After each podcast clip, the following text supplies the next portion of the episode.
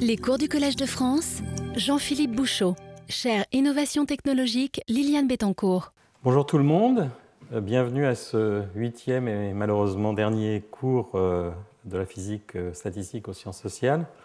Et donc aujourd'hui, je vais m'aventurer sur un terrain un peu plus mouvant, plus conceptuel, presque épistémologique, et essayer de conclure ce cours par un certain nombre de, de credos sur les directions qui me semblent intéressante que la, recherche sur ces sujets euh, suive euh, dans les années à venir.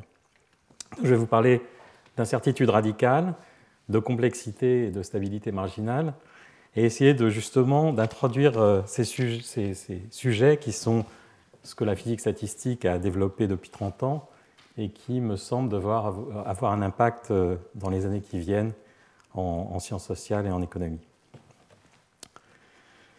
Donc, la question que je voudrais discuter aujourd'hui, c'est comment, comment peut-on être rationnel dans un monde fondamentalement incertain et, complexe?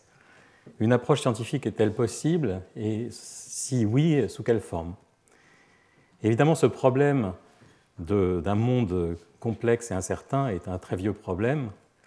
Euh, donc, il y a des très grands noms, euh, Frank Knight, euh, Keynes, Herbert Simon, Nassim Taleb, et des concepts comme l'incertitude radicale, les signes noirs, les unknown unknowns, dont je parlerai tout à l'heure, les choses qu'on ne sait pas, dont on ne sait même pas qu'on ne les sait pas, etc. Et ce que je voudrais vous montrer, c'est que euh, donc la physique statistique, ou disons la physique des systèmes complexes, ou la science des systèmes complexes, que j'essaierai de définir un peu plus tard, euh, apporte un éclairage intéressant et nouveau sur la, modélisation et la compréhension de, cette thématique.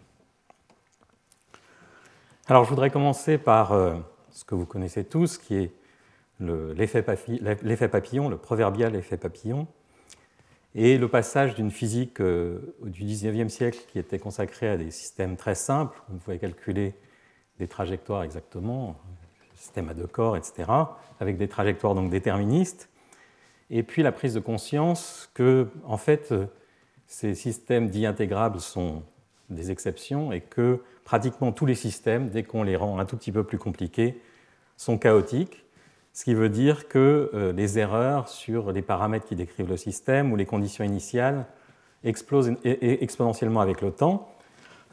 Et donc, par exemple, un, de ces exemples très simples, classiques, qu'on appelle le billard de Sinaï, c'est celui d'une particule qui se euh, déplace sans friction à deux dimensions entre euh, un carré et un cercle inscrit à l'intérieur de ce carré, avec des conditions limites euh, parfaitement réfléchissantes. Et donc dans ce système, la moindre erreur sur la condition initiale, donc au bout de quelques collisions avec le cercle central, devient d'ordre 1, donc croît exponentiellement avec le temps. Et donc ce qui a conduit dans la littérature grand public, disons à l'effet papillon, c'est-à-dire que les détails d'une tornade, son moment de formation, sa trajectoire, dépendraient de, perturbations mineures telles que le battement des ailes d'un papillon lointain plusieurs semaines auparavant. Et donc ce qu'on comprend avec ces exemples de systèmes chaotiques, c'est que malgré le déterminisme, les trajectoires individuelles sont en réalité inconnaissables. En revanche, la statistique de ces trajectoires peut être déterminée et est souvent extrêmement simple. Donc, par exemple, dans le billard de Sinaï, si on attend quelques collisions avec le cercle central et qu'on se pose non pas la question du détail d'une trajectoire, mais de la probabilité de trouver la particule à un certain endroit dans la région accessible, c'est-à-dire entre le cercle et euh, le carré, eh bien, cette densité de probabilité devient très rapidement constante. Donc euh, cette complexité des trajectoires se traduit par une simplicité extrême des probabilités décrivant ces trajectoires. Donc évidemment, tout ça est bien connu. Et du coup, la physique statistique, en tout cas la physique statistique d'équilibre, mais aussi la théorie économique classique, euh, prend ce point de vue probabiliste et s'appuie sur des processus stochastiques à la fois stationnaires et, ergodiques. Et donc, par exemple, au cours 5, je vous avais donné une équation euh, classique qu'on obtient dans des modèles simples de, de cycle économique qui relie l'inflation à l'espérance des chocs futurs de probabilité. Évidemment, cette espérance doit être obtenue avec une certaine description d'un processus sous-jacent. Et en général, on ne peut pas faire autrement que de supposer que le processus de choc de, productivité future est un processus euh, stationnaire qu'on peut euh, décrire par un certain nombre de paramètres. Mais c'est là que les choses se compliquent, est-ce qu'on peut vraiment connaître euh, non seulement tous les états futurs du monde et leur probabilité, assigner à chaque état une probabilité.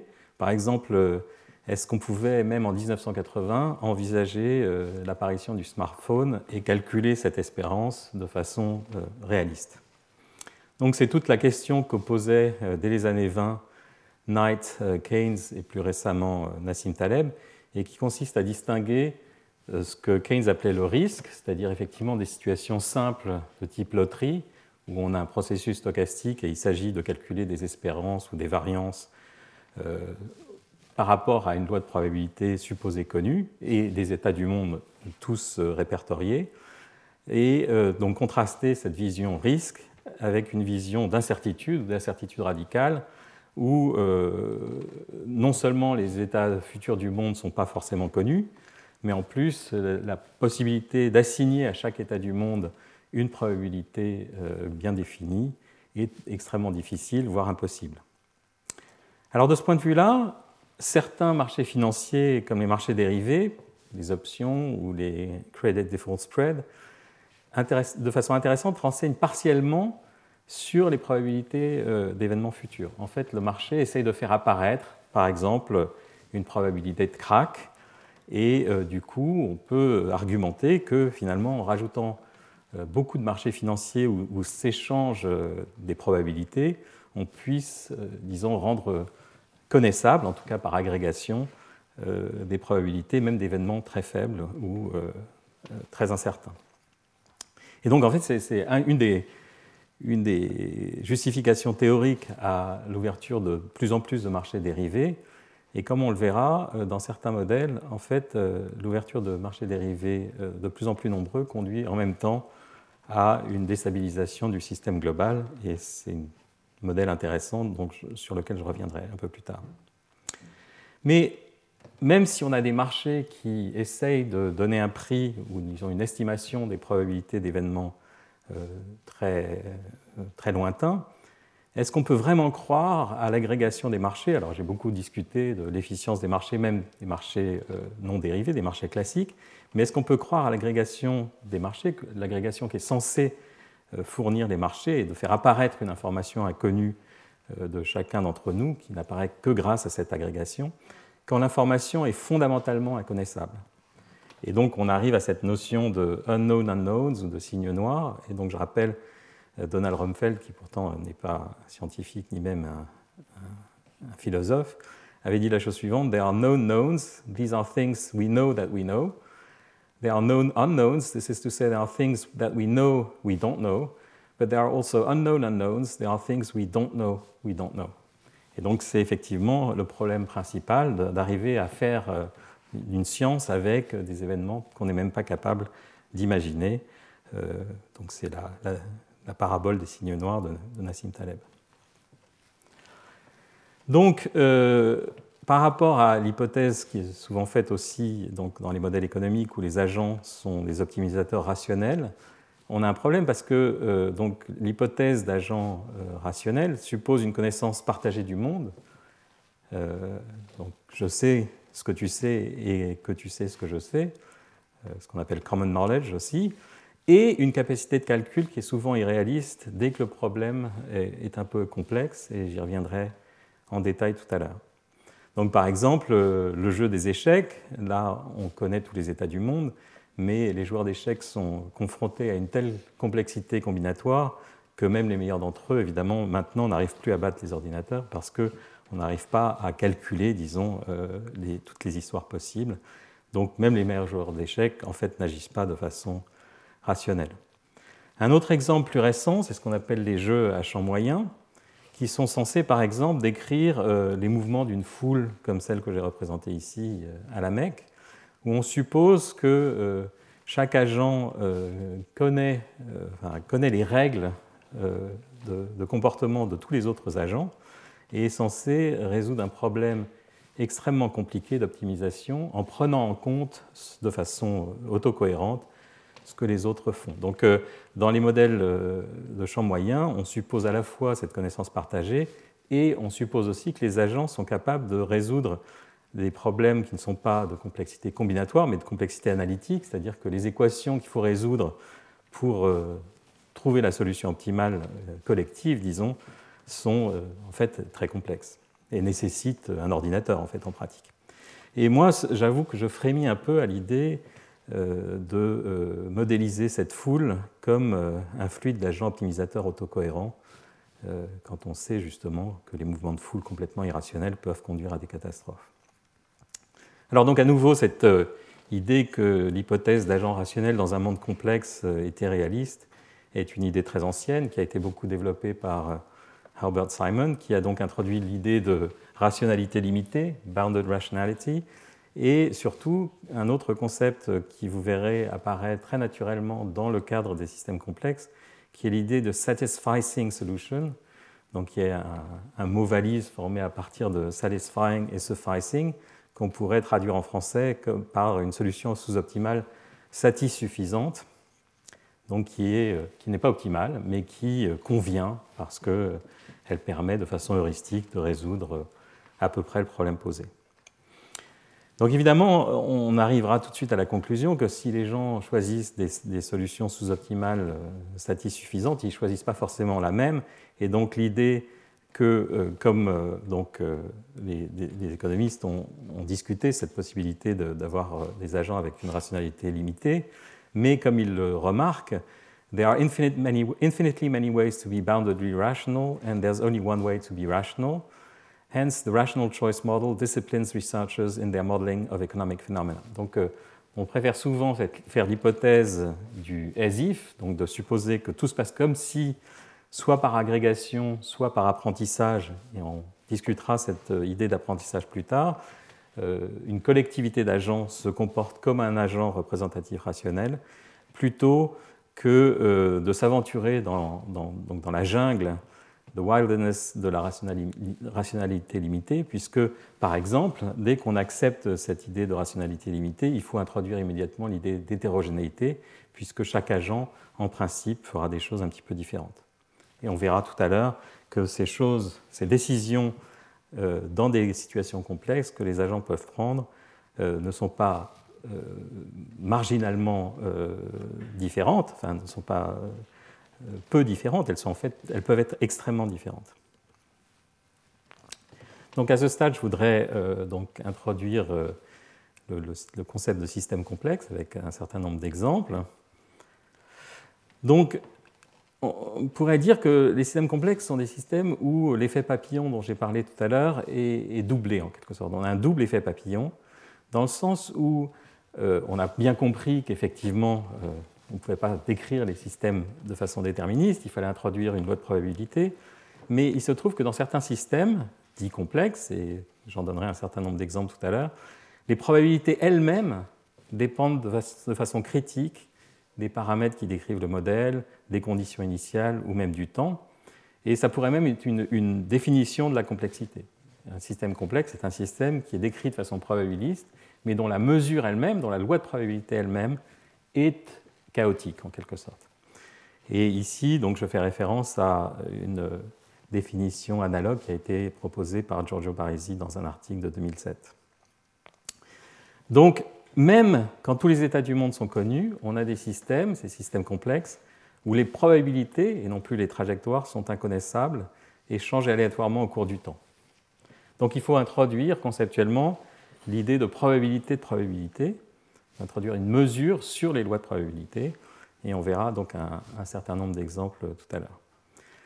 Et euh, de plus, il se trouve que les états typiques de ces systèmes sont fragiles, c'est-à-dire que justement ces probabilités peuvent changer euh, de façon radicale quand on modifie un tout petit peu euh, les conditions dans lesquelles le système opère.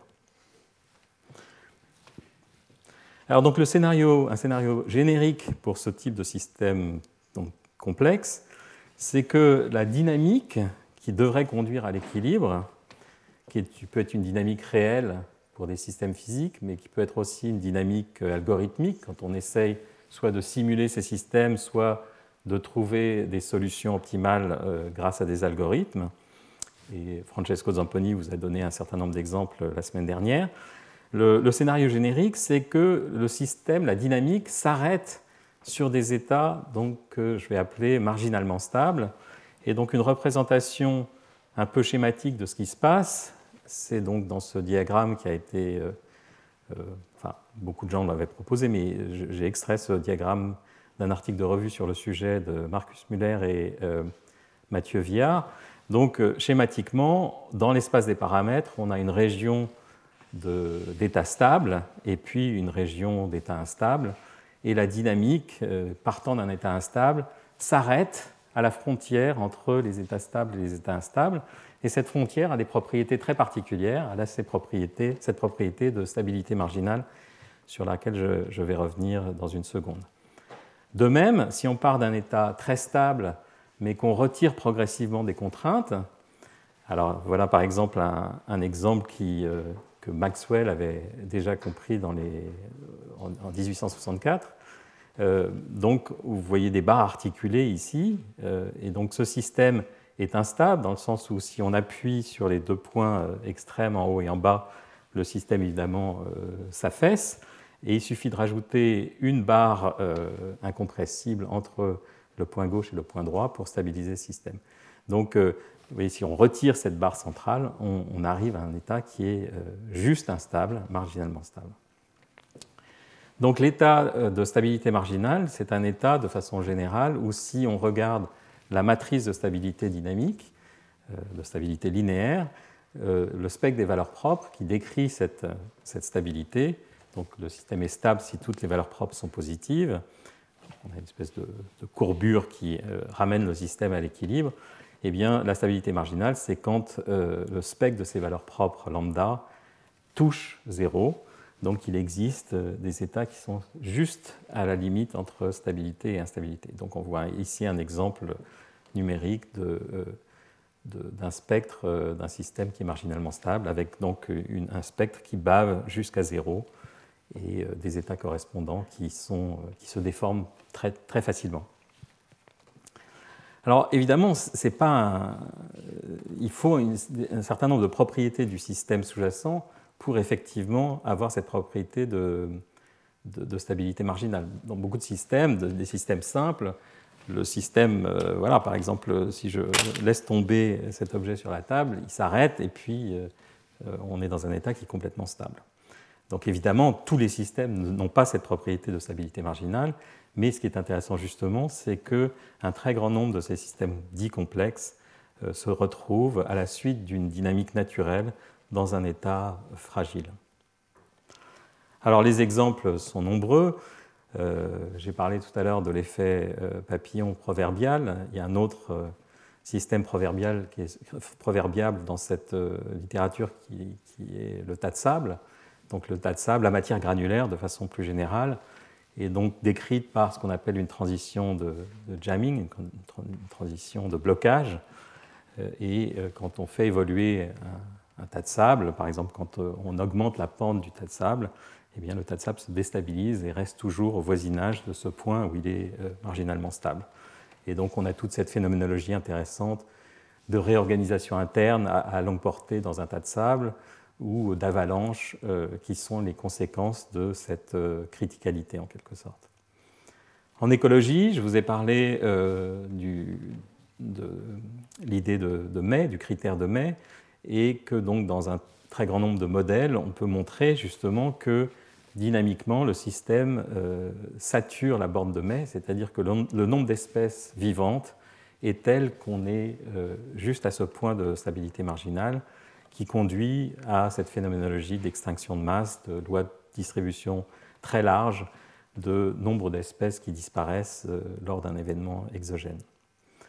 En économie, je vous ai parlé la semaine dernière euh, d'un modèle simple où on arrive à se convaincre que de façon naturelle, le système peut se trouver à saturer la condition que j'avais appelée de Hawkins-Simons, c'est-à-dire que justement, il se retrouve spontanément sur ce point critique où des crises de toute taille peuvent euh, survenir. En finance, il y a un certain nombre d'articles récents de Karl Holmes que vous avez entendu au deuxième cours, après, le séminaire après, après mon cours à la deuxième séance, et puis un article très intéressant de Matteo Marsili et collaborateurs, où on voit qu'effectivement, augmenter le nombre de marchés dérivés, dont je parlais tout à l'heure, conduit euh, à une instabilité systémique. Et dans le modèle de Marsili et al., si le nombre de marchés dérivés euh, devient égal au nombre possible d'états du monde, autrement dit, si on complète les marchés, alors cette complétude des marchés s'accompagne nécessairement d'une instabilité systémique. Francesco Zamponi vous a parlé la semaine dernière de ces modèles euh, de satisfaction de contraintes. Et euh, dans ces modèles, génériquement, on a un diagramme de phase. Ici, euh, avec sur l'axe des Y, le nombre de contraintes qu'on impose au système. Sur l'axe des X, un paramètre supplémentaire. Je ne vais pas revenir sur la description de, ce perceptron généralisé. Mais donc, ce qu'on trouve, c'est qu'effectivement, il existe des régions entières où euh, les états du système sont, marginaux et donc possèdent cette propriété de, fragilité. Et puis, euh, donc de façon finalement assez proche de ces problèmes de satisfaction de contrainte, il y a toute la phénoménologie de ce qu'on appelle les verres de spin, dont je parlerai tout à l'heure, et qui conduisent aussi à cette euh, marginalité. Donc le scénario générique dans ces systèmes complexes, c'est ce qui est représenté ici en haut à gauche, c'est une espèce de paysage d'énergie dans le langage de la physique, et chaque minimum correspond à un état potentiel du système.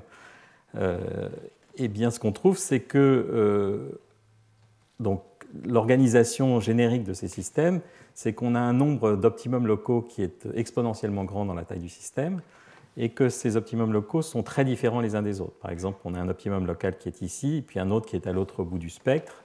Donc ils sont quasiment à la même euh, qualité du point de vue de, l'optimum qu'on cherche à trouver, mais du point de vue de l'organisation interne, ils diffèrent euh, complètement. Donc par exemple, je représente ici un exemple que euh, Jérôme Garnier-Brun, qui est ici, a calculé récemment.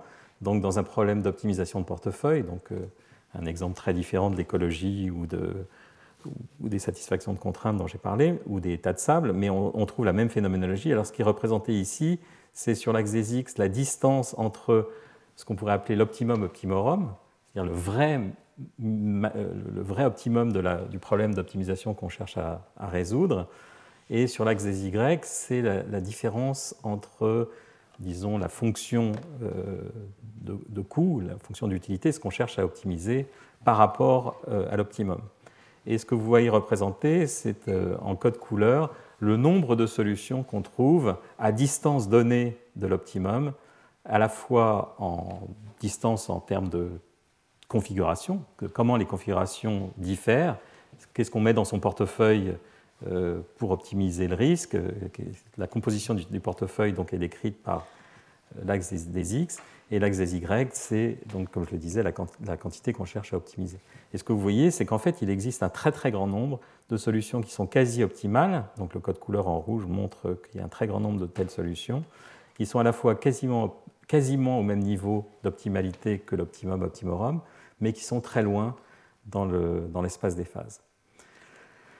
Donc très grand nombre de, solutions possibles, mais aussi euh, difficulté exponentielle à trouver l'optimum optimorum. Euh, j'y reviendrai tout à l'heure. Donc on a des problèmes qui sont dits euh, NP hard, NP difficile. pour réellement trouver, pour un système donné, pour un, paramétrage donné, la vraie solution, il n'existe pas de, code numérique qui permet de le faire en un temps raisonnable. Ce temps croît exponentiellement avec la taille du système. Et comme je le disais, peut-être que ce n'est pas grave parce que, euh, en même temps, même si on ne trouve pas ce point euh, qui est l'optimum optimorum, on peut trouver relativement facilement euh, des optimums secondaires qui sont acceptables, donc qui sont satisfying au sens de Simon. Autre problème, disons si on veut, du point de vue théorique, c'est que non seulement ces, optimums sont difficiles à trouver, mais ils sont en plus hypersensibles à la valeur des paramètres du, modèle. Donc si on change un tout petit peu la spécification de la fonction d'utilité ou de la fonction coût qu'on cherche à optimiser, eh on, change totalement la nature de l'optimum trouvé. Donc par exemple, à nouveau sur ce diagramme, on comprend intuitivement ce qui se passe. Pour un choix de paramètres, cette surface est telle qu'elle est dessinée ici, et pour un choix extrêmement peu différent, il suffit d'une toute petite variation pour que l'optimum optimorum qui était par exemple ici, qui était vraiment le, point le plus bas si on cherche à minimiser l'énergie en physique, se retrouve euh, ailleurs. Ailleurs, on avait un optimum secondaire qui est par une, petite variation des paramètres, tout d'un coup passé en dessous de l'optimum optimorum précédent.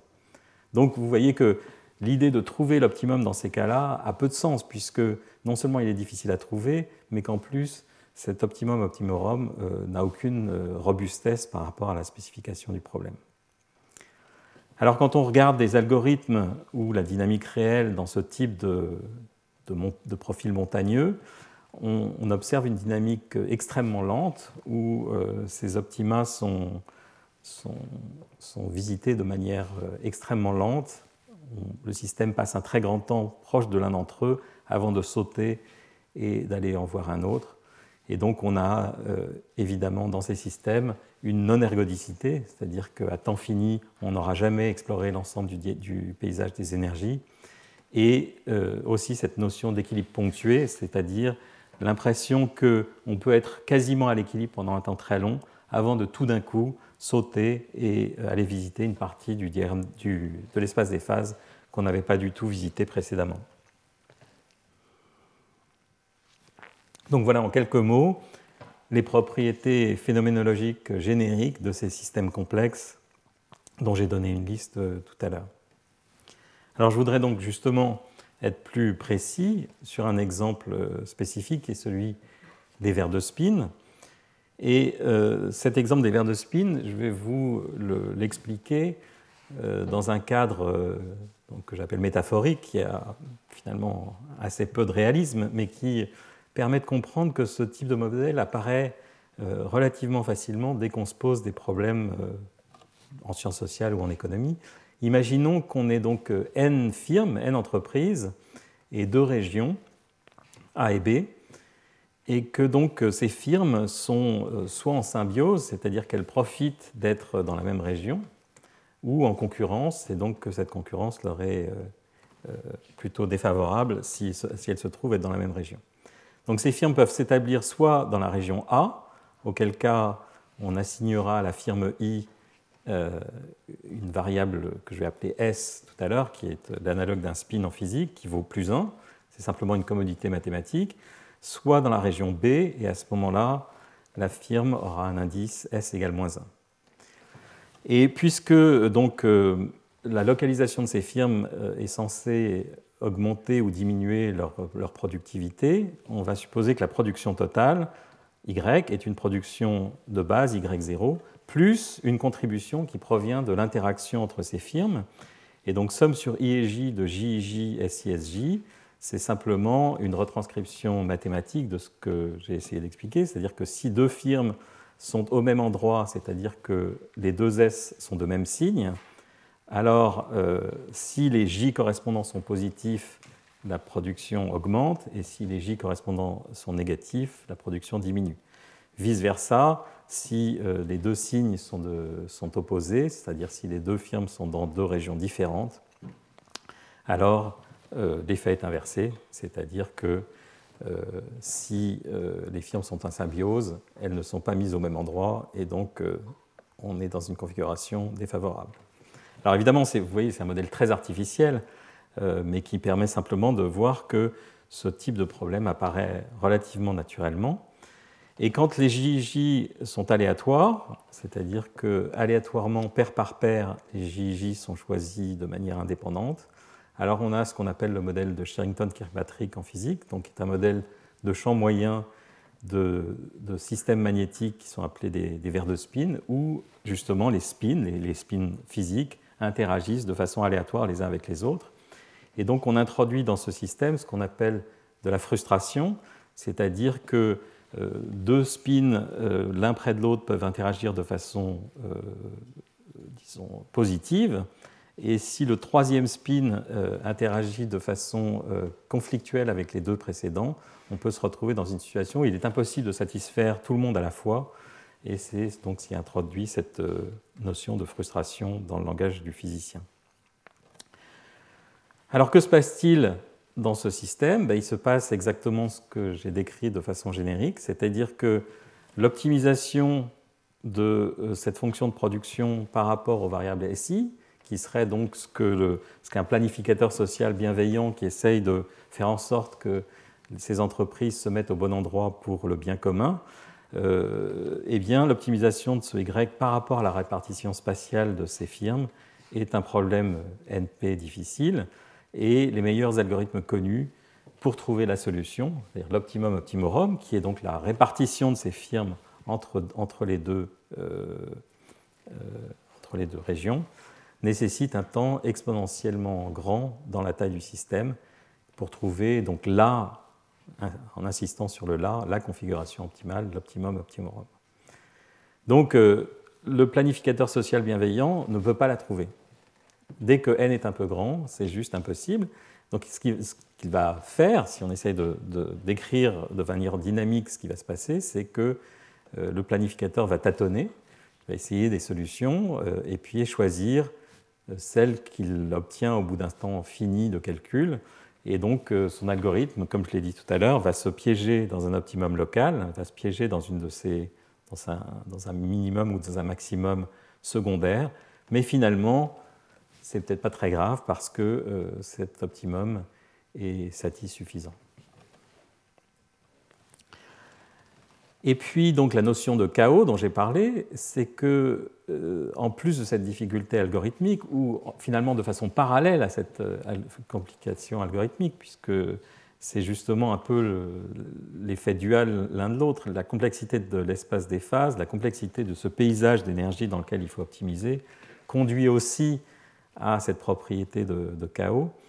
Donc, quand bien même on pourrait trouver des SI optimaux, des SI qui optimisent cette fonction de production, donc la répartition spatiale des villes à nouveau, eh bien, ce qu'on peut montrer, c'est que dans ce modèle, une modification même mineure de ces JIJ, donc de ces quantités qui décrivent la manière dont les firmes interagissent les unes avec les autres, donc si on modifie les JIJ d'une quantité d'ordre n puissance moins 1 sixième, où n est la taille du système, le nombre total de firmes, alors, comme je le disais tout à l'heure, l'optimum optimorum qu'on a trouvé pour une configuration des JIJ devient sous-optimum, un sous-optimal euh, pour, euh, pour la configuration des JJ extrêmement proches.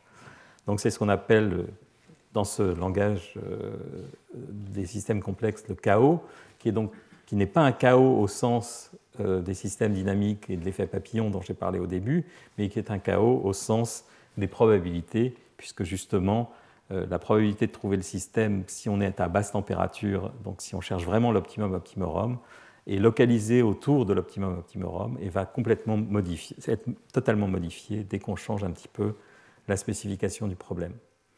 Alors, je vous avais parlé de ce problème de chaos, euh, d'optimisation chaotique euh, dans le problème du, polymère dirigé, ce que j'avais appelé le polymère dirigé au cours 4, où on a donc euh, la recherche d'un chemin qui passe de manière optimale parmi un certain nombre d'impuretés en physique ou de, de récompense euh, dans un langage plus d'optimisation. Et à nouveau, si on change un tout petit peu la répartition de ces, obstacles ou de ces points d'attraction, on change totalement le chemin optimal emprunté par, euh, par la marche euh, optimisée. Donc non seulement le problème est difficile au sens de cette complexité algorithmique et de la croissance exponentielle du temps de calcul en fonction de la taille du problème, mais il doit être parfaitement spécifié pour avoir un sens. Si on a une toute petite incertitude sur les JIJ, par exemple, l'optimum qu'on trouverait si on était capable de euh, résoudre le système ne serait pas du tout le même. Donc toute rationalité dans ce monde est de facto limitée, euh, puisqu'on n'est pas capable de résoudre le problème et on n'est même pas capable de savoir ce que les autres vont choisir comme solution sous-optimale pour résoudre le même problème, puisqu'il toute petite différence dans leur appréciation de la façon dont le problème est posé, c'est-à-dire dans le choix de ces JJ, va les conduire à un choix totalement différent. Et puis finalement, donc, euh, dans, ce, dans ce problème d'ISK, donc de, de verre de spin en champ moyen, euh, on a cette propriété de, stabilité marginale, c'est-à-dire que si vous faites tourner une dynamique qui essaye de se rapprocher euh, des états optimaux, eh bien cette dynamique numérique va s'arrêter de type descente de gradient, par exemple, va s'arrêter sur des configurations qui sont marginalement stables. Donc on va retrouver ce dessin de tout à l'heure où la dynamique algorithmique conduit naturellement le système à des configurations qui sont marginalement stables, c'est-à-dire justement extrêmement fragiles à des petites perturbations supplémentaires avec une dynamique de type avalanche, de loi de puissance euh, qu'on rencontre, euh, comme je l'ai dit depuis le début de ce cours, à la fois euh, dans des systèmes physiques de type tremblement de terre ou autres, mais aussi dans un certain nombre de situations, par exemple les marchés financiers.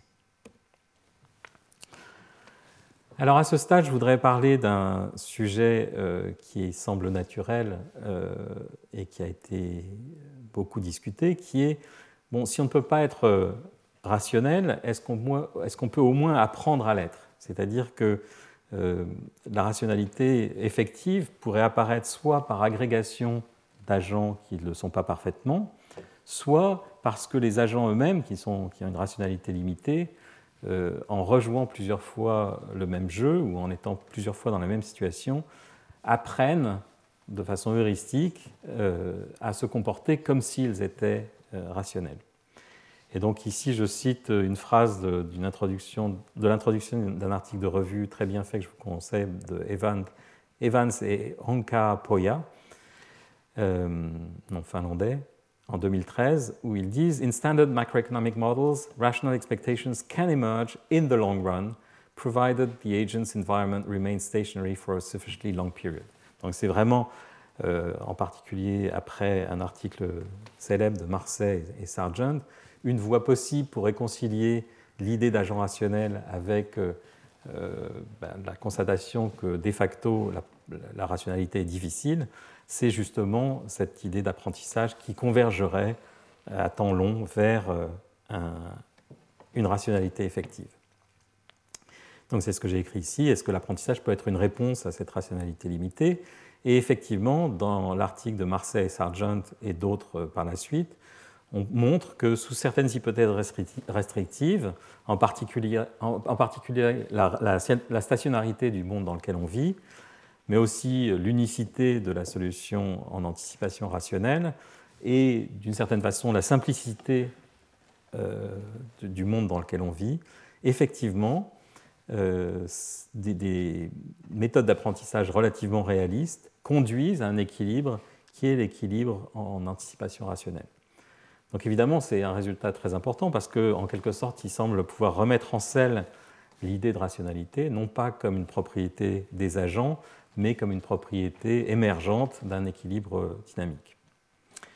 Alors évidemment, une des questions, même dans ce cadre-là, une des questions qui se pose euh, immédiatement, c'est en combien de temps un tel équilibre peut être atteint, sachant surtout que ben, l'idée de stationnarité dans le monde dans lequel on vit est très clairement euh, à mettre en doute. Euh, j'ai donné l'exemple tout à l'heure des téléphones portables, enfin des smartphones. Il est clair que de nombreux exemples de ce type existent et montrent que le monde d'aujourd'hui n'a rien à voir avec le monde même d'il y a 20 ans. Et donc, on est, euh, Keynes avait anticipé évidemment cette, euh, critique et avait dit, euh, une citation fameuse, In the long run, we are all dead. Donc, si l'équilibre macroéconomique émerge in the long run, peut-être que ça n'a absolument aucune pertinence pour la modélisation du monde dans lequel on est. Donc pour euh, faire le lien entre donc, euh, ces leçons apprises sur les systèmes complexes et cette idée d'apprentissage, je voudrais vous donner un certain nombre euh, d'exemples. Donc, dans cette partie 4, j'ai trois sous-parties. la partie A, je vais vous décrire donc un, monde simple, mais autoréférentiel.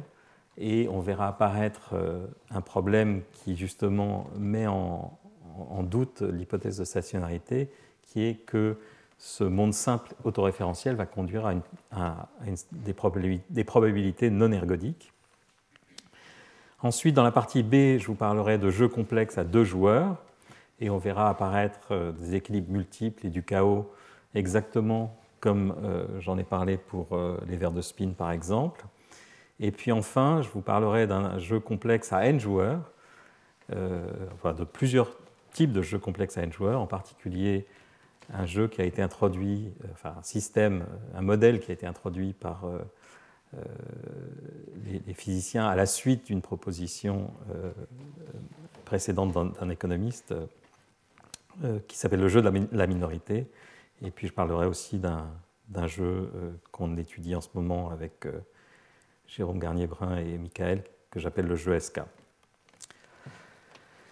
Donc, la première chose que je vais vous présenter, c'est un modèle qu'on a regardé avec euh, Roger Farmer, qui est donc un économiste, euh, récemment, où on imagine un monde où chaque agent I essaye d'apprendre la probabilité d'un événement binaire. Donc, euh, dans ce monde, on a, disons, deux possibilités. Une réalisation favorable à l'économie, par exemple, si on veut se placer dans un contexte d'économie, et, et un événement défavorable. Et donc, ces événements se produisent les uns après les autres il n'y a que deux types d'événements, l'événement plus et l'événement moins. Et donc euh, cet événement se produit avec une probabilité euh, que j'ai appelée P ici, euh, P majuscule. Et évidemment, la probabilité de l'événement moins est égale à 1 moins P.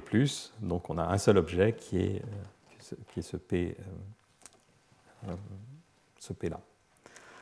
Alors chaque agent essaye d'apprendre cette valeur de P en ayant un apprentissage adaptatif, c'est-à-dire qu'il imagine que le monde est, non stationnaire, et donc euh, il essaye de mettre plus de poids à un passé proche qu'au passé lointain. Donc sa règle euh, d'adaptation de son estimation, qui donc ce P gras ici, qui dépend de l'agent et qui dépend du temps, est donnée par cette règle de, moyenne exponentielle, si on veut, qui s'appelle aussi constant gain learning, où donc il pondère d'un facteur 1 moins alpha son estimation précédente et d'un facteur alpha la nouvelle observation. Donc θ vaut 1 si plus est réalisé et 0 sinon. Et puis l'agent arrive au naît dans ce monde avec une, une, probabilité a priori, PI0, qui est aléatoire, par exemple uniforme entre 0 et 1. Et alors le, la, propriété de ce modèle ou la spécification de ce modèle qui euh, conduit à une dynamique intéressante, c'est que on va supposer que la probabilité vraie, la probabilité avec laquelle l'événement se réalise, est euh, autoréalisatrice, c'est-à-dire que c'est une fonction de la moyenne des croyances. Autrement dit, plus les gens croient que l'événement positif va se réaliser, plus effectivement cet événement se réalise. Donc on va supposer que P ici, la probabilité vraie, est égal à une certaine fonction de l'espérance au sens de la moyenne sur i des probabilités euh, subjectives, avec cette fonction f qui est une fonction croissante. Donc, par exemple, voilà une fonction sigmoïdale ici qui représente la dépendance de la probabilité vraie dans euh, l'estimation, la croyance des agents dans cette probabilité. Et puis finalement, dans ce modèle, les agents meurent avec une certaine probabilité, delta, par unité de temps, et quand un agent disparaît, il est remplacé par un nouvel agent qui naît avec une connaissance imparfaite du monde et donc qui naît avec une estimation a priori de cette probabilité qui est à nouveau distribuée, par exemple uniformément entre 0 et 1. Alors il y a une spécification de ce modèle qui redonne un modèle qui a été très étudié dans la littérature, qui est le modèle des, dit des fourmis recruteuses d'Alan Kirman, donc si cette fonction f est simplement l'identité, donc la probabilité vraie est simplement la moyenne des probabilités estimées par les agents, alors on se trouve mathématiquement dans le cadre de ce que Allen Kierman avait appelé donc, euh, le modèle des fourmis recruteuses, où dans ce cas, on est dans un cadre assez différent, où on a des fourmis qui peuvent exploiter deux sources de nourriture, et euh, la façon dont elles décident d'aller vers la source A ou la source B dépend de leur rencontre avec d'autres fourmis qui éventuellement les recrutent et euh, les fait changer de la source précédente vers la source de la, fourmi recruteuse. Et ce qu'on trouve dans ce cas, c'est que à l'équilibre, à l'équilibre qui est un drôle d'équilibre, les fourmis sont, suivant certains choix de paramètres, majoritairement en train d'exploiter une des firmes, et puis au bout d'un certain temps, pour aucune raison particulière, on a un basculement et toutes les fourmis vont, vont euh, euh, se diriger vers l'autre source de nourriture. Et alors donc l'analogue dans ce problème ici, c'est que dans la spécification où f de x est égal à x, la probabilité vraie ne converge vers rien à temps long, elle reste distribuée, et donc il faut introduire une probabilité de la probabilité. P est une probabilité, mais qui ne converge pas, et euh, sa distribution, elle, converge vers un objet stationnaire qui est une loi bêta, avec un paramètre, donc p puissance kappa-1, 1 moins p puissance kappa-1. Donc c'est une loi bêta qui peut être soit, si kappa est inférieur à 1, euh, avoir une forme en U, avec une probabilité qui se pique en 0 ou en 1, soit si kappa est supérieur à 1, une, forme euh, en U inversée, ce qui fait que c'est au contraire la probabilité 1,5 qui devient la plus probable. Mais ce qui est intéressant, c'est que donc dans la limite où kappa tend vers 0, donc euh, dans la limite où les agents vivent longtemps, si vous voulez, on a une probabilité qui est de plus en plus piquée, soit en 0, soit en 1, avec un temps de bascule euh, qu'on avait calculé euh, avec Rosé Moran par exemple, euh, qui est de l'ordre de 1 sur delta. Et donc on a un modèle qui est intéressant où on a donc une, probabilité qui ne tend vers rien, qui continue à évoluer même à temps long. Donc on a une espèce de quasi-non-ergodicité, puisque pendant très très longtemps, on a l'impression que les agents s'accordent à penser que l'événement favorable est très probable, et puis tout d'un coup, euh, ces agents s'accordent pour dire qu'au contraire, il est très défavorable. Donc on a une espèce de basculement spontané entre une phase d'optimisme et une phase de pessimisme. On peut rajouter un marché financier qui permet aux agents d'échanger et euh, je ne vais pas du tout en parler, mais on trouve une dynamique intéressante qui fait que dans cette population d'agents qui sont en désaccord permanent, euh, tout le monde il y a une petite variation en plus euh, autour de la probabilité moyenne qui leur permet d'échanger les uns avec les autres, d'acheter et de vendre, parce qu'ils ne sont pas d'accord sur la, probabilité à donner à l'événement futur. Et ce désaccord conduit à l'apparition d'inégalités fortes et de, de lois de type Pareto dans le modèle. Alors le cas f de x égale x est quand même très particulier. Si on a un cas plus générique, où par exemple la fonction est sigmoïdale, comme ici, alors on a trois points fixes a priori, dont un euh, qui est instable, donc deux points fixes stables, un point fixe qu'on pourrait qualifier donc de pessimiste et un point fixe euh, optimiste, où la probabilité est soit proche de 0, soit proche de 1. Et euh, ce qui va se passer dans ce modèle, c'est qu'au lieu d'avoir un temps de bascule entre euh, optimisme et pessimisme qui est de l'ordre de 1 sur delta, donc de l'ordre de la durée de vie des agents, ici c'est très différent. Ce qu'on trouve, c'est que le temps de bascule dépend exponentiellement des paramètres. Alors l'analogie physique, c'est que, et qu'on peut rendre précise dans ce modèle, c'est qu'on a une particule dans un potentiel à double, à double puits, et que donc cette particule se retrouve coincée au fond d'une vallée. Et pour pouvoir aller visiter l'autre vallée, il faut qu'elle franchisse ce qu'on appelle une barrière d'énergie. Alors tout ça est très imagé, mais on, peut le rendre précis mathématiquement. Et ce qu'on trouve, c'est que euh, bah, en fonction des paramètres qui décrivent cette fonction f de x, on peut donner une valeur à la hauteur de la barrière delta. Et le temps de bascule est exponentiellement grand dans le rapport de delta à alpha carré, alpha étant ce paramètre avec lequel on, euh, on, prend en compte le, passé récent, la dernière information. Donc si alpha est faible, si les agents sont à longue mémoire, vous voyez que le temps de bascule est exponentiellement grand. Et non seulement il est exponentiellement grand, mais exactement comme les trajectoires d'un système dynamique dont j'ai parlé tout au début sont inconnaissable parce que la moindre erreur sur les conditions initiales ou sur la spécification du modèle conduit à une explosion exponentielle de l'erreur sur la position de la particule plus tard. Ici, la moindre erreur sur euh, la connaissance de cette fonction f de x ou sur la connaissance de alpha conduit à un temps qui peut être euh, des ordres de grandeur euh, différents, même en ordre de grandeur. Donc si on, on, prend ce modèle comme une espèce de modèle très très stylisé d'opinion et de, marché financier, on pourrait interpréter le basculement entre optimisme et pessimisme comme un crack. Et donc ce que vous voyez, c'est que si le modèle sous-jacent est de cette nature, eh bien la probabilité d'un crack, qui est grosso modo 1 sur ce temps de basculement, est inconnaissable pour la même raison que les trajectoires d'un système dynamique chaotique sont inconnaissables. Donc euh, il est totalement illusoire d'imaginer que le marché financier puisse, par miracle, donner une, valeur euh, correcte à cette probabilité de crack. Donc, euh, comme j'essayais de l'expliquer tout à l'heure, l'argument selon lequel les marchés dérivés permettent de compléter en quelque sorte notre connaissance du monde est, à mon avis, intenable dans ce type de situation. Alors on avait rencontré ce, même type de basculement avec un temps exponentiel euh, dans, ce que j'avais appelé le modèle DSGE, où j'avais introduit au cours 5 une, rétroaction entre les agents, un effet de diffusion de la confiance euh, d'un agent à l'autre, si vous vous en souvenez.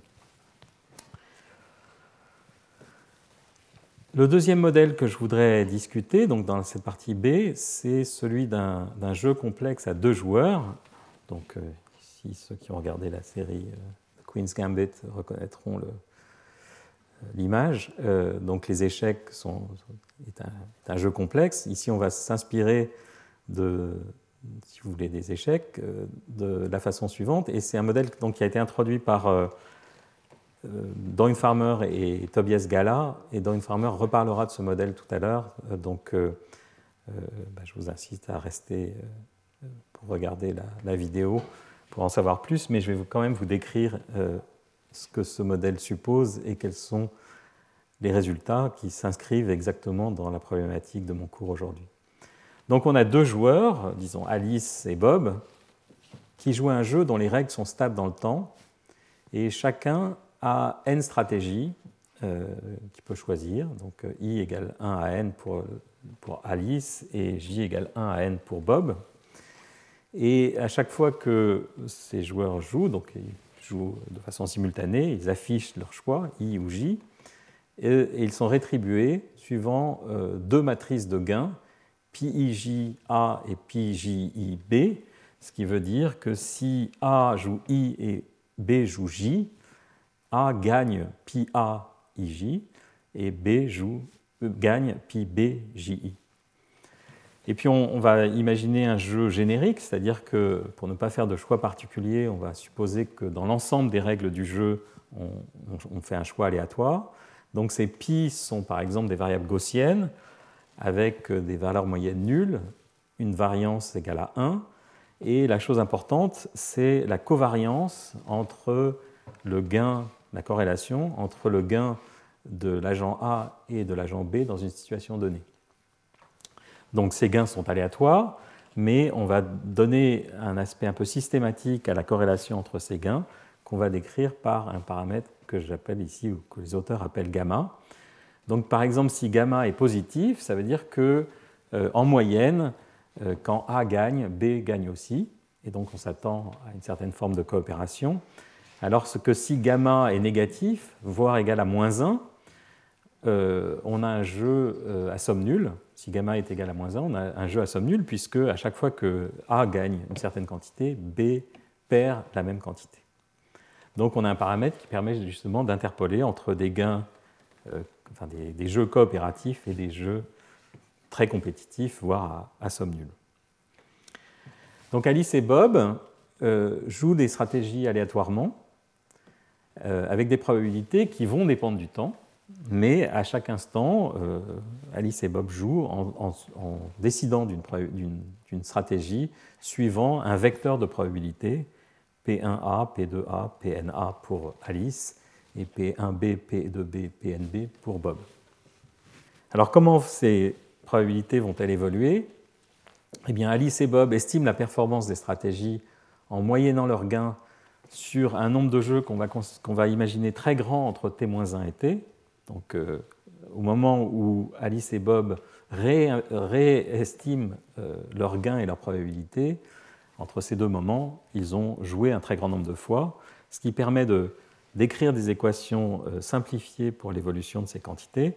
Donc, par exemple, euh, la quantité R, qui est le reward de l'agent A de Alice par rapport à sa stratégie I, évolue dans le temps suivant exactement le même type de règle dont j'ai parlé tout à l'heure, donc avec 1 moins alpha fois son estimation au temps précédent, plus alpha fois la moyenne de ce qu'elle a gagné euh, entre, t et, entre t moins 1 et t.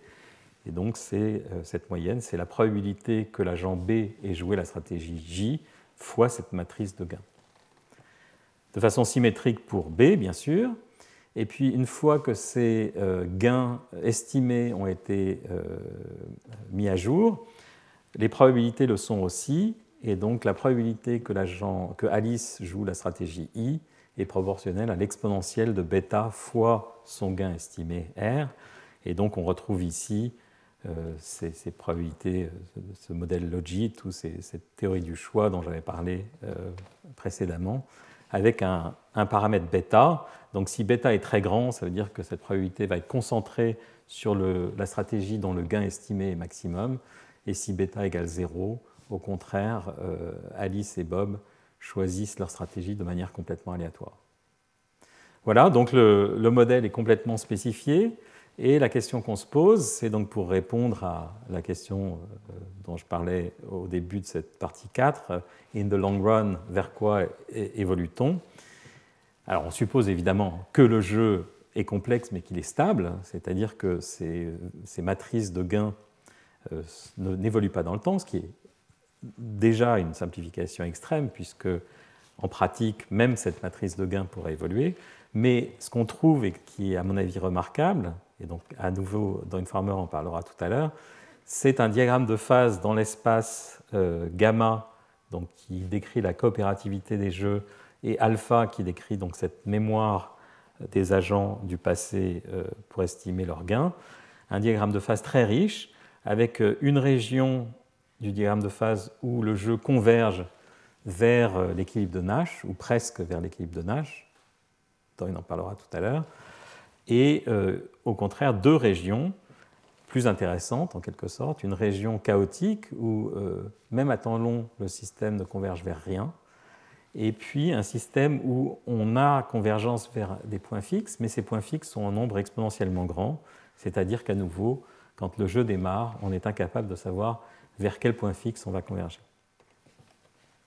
Donc on retrouve au sein de ce modèle de théorie des jeux une phénoménologie qui est celle un peu générique des systèmes complexes. Autre type, autre exemple, autre type de jeu, donc euh, ce que euh, ces auteurs, Damien Chalet, Matteo Marsili et euh, Zhang ont appelé, YC Zhang ont appelé les minority games. Et donc je vous renvoie à leur livre où donc un certain nombre d'articles sont aussi reproduits. Donc c'est un jeu qui euh, est inspiré d'une idée de Brian Arthur, euh, économiste de Santa Fe. Et donc le jeu peut être décrit de la manière suivante. On a maintenant non pas n stratégies et deux agents, mais on a n agents. Et chacun de ces agents doit décider au temps t entre deux possibilités, soit plus, soit moins, donc soit acheter, soit vendre par exemple, en fonction d'une information commune à tous les agents, mais évoluant dans le temps, muter, et donc muter peut prendre P valeur. Donc on a P type d'informations, P type de nouvelles qui peuvent tomber, et en fonction de ces nouvelles, les agents doivent décider euh, entre plus et moins. Alors je vais introduire le paramètre ρ qui est le rapport entre le nombre d'agents et le nombre d'états du monde, si vous voulez, P, qui, jouera un rôle important dans 5 minutes. Et la règle de ce jeu de minorité, c'est que euh, l'agent I gagne si il ou elle a fait le choix minoritaire. C'est-à-dire qu'une fois que tous ces choix ont été exprimés, on compte le nombre d'agents qui ont choisi plus, le nombre d'agents qui ont choisi moins. On suppose que ce nombre le nombre total est impair pour simplifier. Et euh, en fonction du camp dans lequel vous vous trouvez, eh bien, vous gagnez ou vous perdez, et, vous gagnez si vous êtes minoritaire. Donc c'est un espèce de modèle très stylisé de euh, ressources euh, limitées, si vous voulez. Et euh, donc, dans ce modèle, il ne faut pas être dans la majorité. Alors comment les agents euh, jouent ce jeu? Eh bien, au temps t égale 0, on donne à chaque agent un certain nombre de stratégies, euh, par exemple deux stratégies ou, quatre stratégies, peu importe, ça ne changera pas beaucoup l'issue du, du, modèle. Donc une stratégie, c'est quoi? Une stratégie, c'est une, euh, c'est une, fonction déterministe qui permet de passer d'un état du monde à une décision. Donc, comme on a P état du monde, on a en tout deux puissances P stratégies possibles qui associent à chaque état du monde une décision. Et donc, parmi ces deux puissances P stratégies possibles, chaque agent en prend deux, par exemple, à t égale 0, et va garder ces stratégies tout au long. Il n'aura pas le droit d'en changer, mais il aura le droit de choisir parmi ces stratégies qui lui ont été allouées au temps t égale 0, il aura le droit de choisir celle qui performe le mieux, en quelque sorte. Donc, euh, j'insiste, c'est un peu subtil, ces stratégies, ce, sac de stratégies a été fixé au temps t égale 0, mais chaque agent peut choisir la stratégie qu'il utilise en fonction de ce qu'il a observé euh, dans le passé, et évidemment, il choisira parmi les meilleures, parmi celles qui auront le, mieux performé. Donc si vous voulez, c'est aussi, on peut l'imaginer comme un modèle d'investisseurs dans un marché financier qui font exactement ça, qui ont un certain nombre de stratégies, suivi de tendances, euh, etc. Et puis qui, en permanence, essayent de penser que bah, c'est la stratégie qui aurait le mieux marché qu'il faut utiliser. n'est pas forcément très rationnel, mais euh, on le constate empiriquement, beaucoup de gens font comme ça. Donc voilà, le jeu est fixé. Que se passe-t-il euh, à l'équilibre, entre guillemets eh bien, Tout dépend de ce rapport euh, entre nombre d'agents et nombre d'états du monde.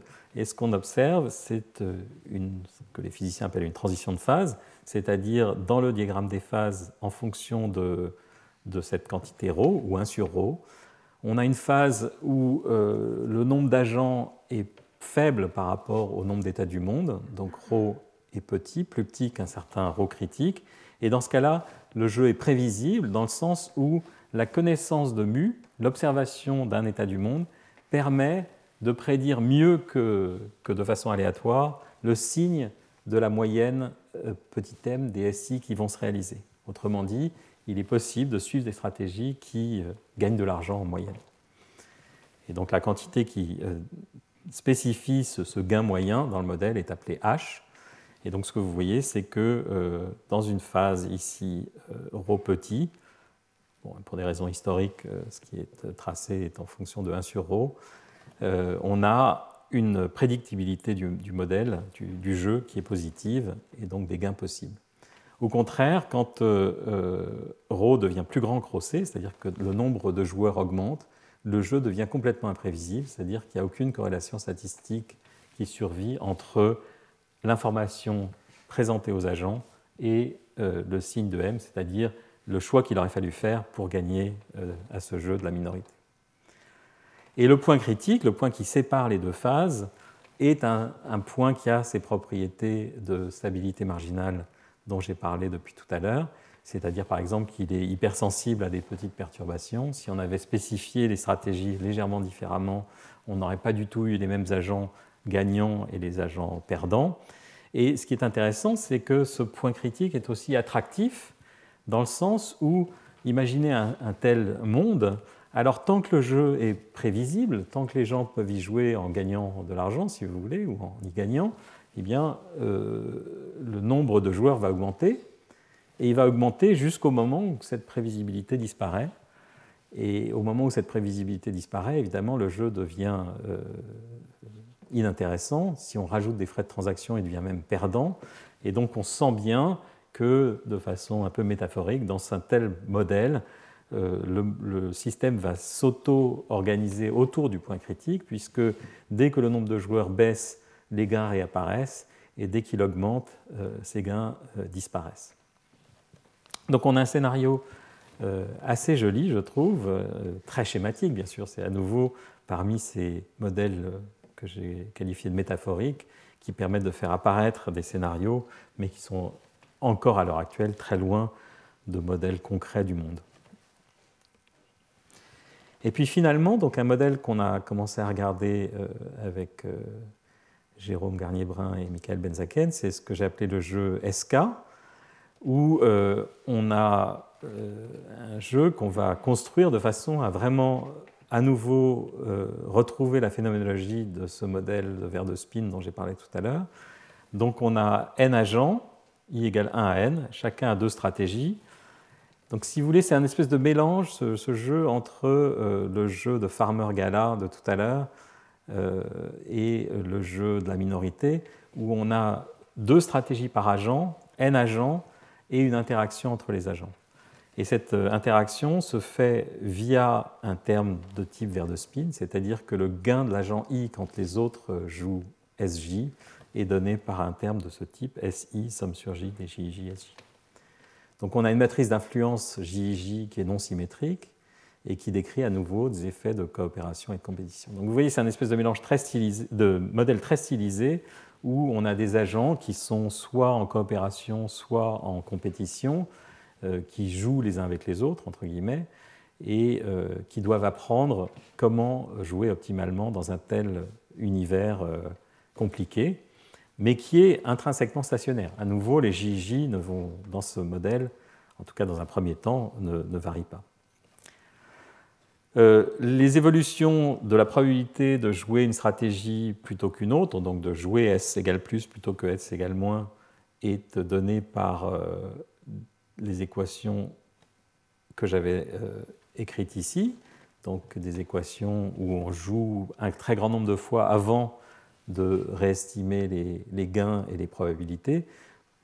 Ce sont d'ailleurs des équations que je n'ai pas nommées, mais qui s'appellent dans la littérature des équations de Sato-Crutchfield. Et alors il se trouve que euh, les équilibres de ces équations de Sato-Crutchfield sont donnés par euh, des équations autocohérentes qui relient les moyennes euh, de SI. Donc MI, si vous voulez, c'est quelque chose qui est relié à la probabilité de jouer euh, plus pour l'agent I, qui vaut 1 plus MI sur 2, et la probabilité de jouer moins vaut 1 moins MI sur 2. Donc on a à nouveau des probabilités qui sont différentes selon chaque agent, les MI sont différents, et les, les équations qui fixent ces MI dans l'état stationnaire euh, sont les équations que j'ai écrites ici, MI égale tangente hyperbolique de bêta somme sur J de JJ et il se trouve que ce sont des équations très connues dans le, dans le domaine de la physique, qui sont appelées les équations de champ moyen naïf. Et on sait que ces équations de champ moyen naïf ont un nombre exponentiellement grand de solutions. Et donc on retombe exactement sur la phénoménologie des verres de spin dans ce cadre de jeu. Donc si bêta est inférieur à bêta c, je vous rappelle ce que c'est que bêta. Bêta, c'est euh, le paramètre qui euh, sélectionne de façon très intense entre les différentes stratégies s'il est grand et ne sélectionne pratiquement rien s'il est petit. Les agents jouent aléatoirement. Alors, dans le cas où bêta est inférieur à bêta C, donc où les gens euh, font un peu n'importe quoi, la seule solution triviale, c'est mi égale 0, donc tout le monde joue de façon complètement aléatoire, plus ou moins. Aucune structure n'apparaît dans, cette société fictive. Alors que si bêta est supérieur à bêta C, eh bien, on a un nombre de solutions qui est euh, exponentiel en n, avec un, préfacteur du n qui dépend potentiellement de bêta. Et euh, donc ces solutions régissent la probabilité 1 plus mi sur 2 que chaque agent joue euh, si égale plus et 1 moins mi sur 2 que chaque agent joue si égale moins. Donc vous voyez un monde qui se structure, mais qui se structure dans un équilibre qui est localement stable, mais qui est imprévisible parce que euh, le nombre possible d'équilibres d'une telle société est exponentiellement grand, et en plus, les solutions sont marginalement stables, c'est-à-dire qu'elles sont chaotiques par rapport au choix détaillé des JJ. Si vous ne savez pas exactement l'influence que les autres ont sur vous, eh bien, euh, c'est très difficile de savoir dans quel état euh, la société dans son ensemble, si on veut y penser comme un espèce de modèle très stylisé, une espèce de modèle très stylisé de, société, il est impossible de décrire a priori dans quel état d'équilibre cette société va évoluer. Donc on est dans cette situation donc on peut appeler de complexité radicale, par analogie avec euh, euh, l'incertitude radicale de Keynes et de Knight. on a un modèle d'apprentissage qui converge vers un équilibre qui est fragile et où les probabilités elles-mêmes sont inconnaissables. et on ne connaît même pas bien la mesure sur ces probabilités. vous voyez, comme j'ai plusieurs fois insisté, M décrit une probabilité d'un événement binaire et on ne connaît pas, ou on connaît très mal dans ces modèles, euh, la mesure sur, sur ces probabilités. Donc, euh, on a besoin d'introduire la notion de probabilité de probabilité et on connaît très mal cette, euh, cette probabilité au carré. Donc voilà, j'en arrive à la fin de, ma description donc de l'apport de, des systèmes complexes à cette question de l'incertitude. Et donc je voudrais conclure en attirant donc votre attention sur un livre euh, que je trouve très intéressant de John, John Kay et Mervyn King, qui s'appelle Radical Uncertainty, Decision Making Beyond the Numbers. Et donc c'est euh, justement un peu un tour d'horizon historique euh, de cette notion d'incertitude radicale et de difficulté de, des modèles économiques à la prendre en compte. Et moi j'ai essayé d'illustrer justement par des exemples de systèmes complexes, comment cette euh, incertitude radicale pouvait apparaître dans des modèles euh, même statiques. Donc pour conclure, euh, une des questions primordiales, je pense, c'est que donc si les agents sont rationnels, comme je le disais tout à l'heure, il n'y a qu'une seule façon d'être rationnel, donc on devrait tous être d'accord sur les décisions à prendre, ce qui n'est clairement pas le cas. Et donc pourquoi, pourquoi n'arrivons-nous pas, à, tomber d'accord sur euh, un certain nombre de problèmes? Ce qui est d'ailleurs la raison pour laquelle des marchés existent. Euh, l'existence de marchés nécessite des, agents en désaccord et leur permet de fonctionner, puisque c'est ce désaccord qui va permettre aux transactions d'avoir lieu. Et ce que j'ai essayé de proposer, c'est que justement, euh, dès qu'on a un problème complexe et sensible aux paramètres ou aux spécifications du modèle, on est euh, restreint à des solutions satisfaisantes en suivant euh, Simon, qui sont nécessairement hétérogènes. Chacun va prendre une, solution qui lui semble suffisante ou satisfaisante, mais qui n'est pas forcément la même, parce qu'il en existe un nombre exponentiellement grand, et que ces solutions dépendent de façon extrêmement violente de la mesure des paramètres ou de l'appréciation des paramètres.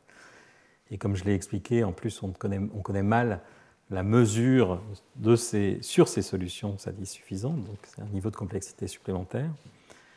Je vous ai expliqué que la solution par apprentissage en fait ne résout rien parce qu'elle souffre exactement des mêmes problèmes, puisque les jeux complexes euh, tendent à soit ne pas converger du tout et rester dans une phase chaotique, soit converger vers un équilibre possible parmi un très grand nombre. Et donc la question de comment agréger ces décisions hétérogènes, en, plus en présence d'interactions qui fait que nous sommes influencés par ce que font les autres, est un problème qui est euh, à ce stade euh, très ouvert. Et c'est un problème donc, auquel essayent de répondre les modèles d'agents, agent-based models. Mais en fait, euh, dès qu'on a un système suffisamment complexe, on a ces équilibres multiples, on a cette dynamique lente dont j'ai parlé tout à l'heure, et les modèles d'agents, même s'ils euh, permettent euh, de, jeter une lumière sur ces problèmes, sont confrontés en fait aux mêmes difficultés. C'est-à-dire que dans un modèle d'agent, on n'est pas sûr de converger vers un équilibre. On ne sait pas très bien, quand on a plusieurs équilibres, lequel le système va choisir et lequel est pertinent pour décrire euh, le monde qu'on cherche à décrire. Alors, les solutions optimales sont souvent fragiles, ça, ça me semble être une des leçons vraiment importantes et intéressantes de la physique des systèmes complexes. Euh, donc cette notion de stabilité marginale. J'en ai parlé à plusieurs reprises au, long de ce cours. Vous vous souvenez peut-être du problème du restaurant, où euh, le restaurateur avait euh, une incitation claire à augmenter son prix jusqu'à un moment où cette solution disparaît et conduit en quelque sorte à un effondrement de son chiffre d'affaires. Euh, on a vu au cours précédent euh, le modèle de Leontief de chaînes d'approvisionnement qui euh, deviennent marginalement stables au moment où justement elles se raréfient, si on essaye d'optimiser ces chaînes d'approvisionnement en, minimisant le nombre de contreparties, le système se retrouve dans un état instable. Les équilibres écologiques sont aussi marginalement stables. Euh, l'endettement en excès conduit à un système qui, euh, qui, devient instable. C'est l'idée de, Minsky et qui plusieurs auteurs ont suggéré que c'était à l'origine de la crise de 2008. il y a toute une littérature qui, justement, autour de ces jeux de la minorité, de la minorité suggère que toute la phénoménologie dont j'ai parlé au premier cours pendant, sur, les, sur les marchés financiers, leurs anomalies diverses et variées, sont reliées au fait que les marchés financiers sont marginalement stables, dans le sens du jeu de la minorité peut-être, c'est-à-dire que des marchés euh, avec moins d'agents seraient profitables, avec plus d'agents ne le sont pas, et juste au point critique, euh, ils se mettent à avoir ces propriétés d'états multiples et d'avalanches et, et, de tremblements de terre, de tout ce que j'ai essayé de décrire euh, dans l'ensemble de ce cours. Et puis il y a le vaste monde des, des constraint satisfaction problems, donc ces problèmes à satisfaction de contraintes. Et euh, même si pour le moment les applications directes en, en sciences sociales ou en économie sont euh, peu nombreuses et pas très claires, euh, j'ai l'impression que effectivement ce sont des modèles tellement génériques qui décrivent la réalité de, notre monde quotidien où effectivement nous sommes, nous sommes soumis à des, à des, contraintes multiples je pense que effectivement ces modèles ont un, avenir intéressant dans la modélisation des systèmes euh, socio-économiques. Et puis en, conclusion, donc, euh, donc c'est un transparent de conclusion qui est peut-être euh, là où en quelque sorte je me mouille le plus, c'est que faire. Malgré les mises en garde de, Keynes et d'autres, l'économie et la finance théorique a choisi depuis 70 ans, disons, le choix de la modélisation en termes de risque plutôt qu'en termes d'incertitude radicale. Et on peut l'expliquer de plusieurs façons. D'une part parce que l'outil probabiliste est performant et, euh, les outils pour euh, euh, manipuler des systèmes complexes le sont beaucoup moins, sont relativement récents voire encore euh, très balbutiant. Donc évidemment, on cherche toujours euh, là où il y a de la lumière. Euh, mais aussi parce que cette idée de complexité radicale ou d'incertitude radicale rend un certain nombre d'économistes ou, ou de, scientifiques très inconfortables parce qu'on a un sentiment d'impuissance. On se dit, mais alors si on ne peut rien dire, finalement, à quoi ça sert de faire de la science euh, l'économie théorique dans, un tel, dans, une telle situation perd euh, son aspect normatif euh, et prescriptif, et donc c'est un, réel problème. Ça demande une, une, repensée, une refonte totale de ce pourquoi on imagine que la science économique ou la, science sociale pourrait être utile. Et effectivement, je, pense que beaucoup de gens sont réticents à l'idée de franchir ce pas parce qu'on est obligé d'abandonner tout un tas de méthodes auxquelles on est habitué et euh, qui sont confortables, euh, les processus stochastiques, euh, le, calcul, le calcul probabiliste, etc., devient, disons, d'utilisation douteuse. Alors il me semble que, évidemment, ça ne veut pas dire qu'il faut jeter le bébé avec l'eau du bain et qu'on ne peut rien faire du tout. Il me semble que c'est important de prendre conscience que effectivement, même dans des modèles simples, cette euh, situation d'incertitude radicale apparaît spontanément. Et euh, pour, en quelque sorte, contrer cette incertitude radicale, on peut faire plusieurs choses. Privilégier les scénarios possibles plutôt que des prédictions quantitatives euh, sur des modèles précis mais qui ne veulent pas forcément dire grand-chose. Lister ce qui peut se passer dans un monde complexe même si on n'a même pas les probabilités associées à ces, événements, euh, me semble extrêmement intéressant et important. Euh, réduire euh, les angles morts et donc adopter ce que Keynes disait It is better to be roughly right than precisely wrong. me semble absolument à nouveau très moderne et très essentiel. Il faut essayer d'identifier les mécanismes à l'œuvre, en particulier les boucles de rétroaction déstabilisatrices et les instabilités systémiques même si à nouveau on n'a pas de modèle très quantitatif, simplement pouvoir euh, envisager euh, l'existence de signes noirs euh, qui en fait n'en sont pas, qui sont simplement une limitation de notre imagination plutôt qu'une vraie impossibilité, disons, philosophique d'envisager certains scénarios. Il me semble possible de faire beaucoup d'efforts et beaucoup de progrès de ce point de vue-là pour effectivement, dans des systèmes comme les marchés financiers, identifier ces mécanismes de déstabilisation. Il me semble important de remplacer l'obsession de l'optimisation au profit de la résilience. J'ai essayé d'expliquer que dans un certain nombre de cas, l'optimisation conduit nécessairement à des, points d'instabilité. Et donc, euh, euh, au lieu de chercher simplement à optimiser une fonction d'utilité, il faut certainement essayer d'intégrer le fait que cette optimisation elle-même peut conduire à des instabilités et donc ne doit pas être suivie jusqu'au bout.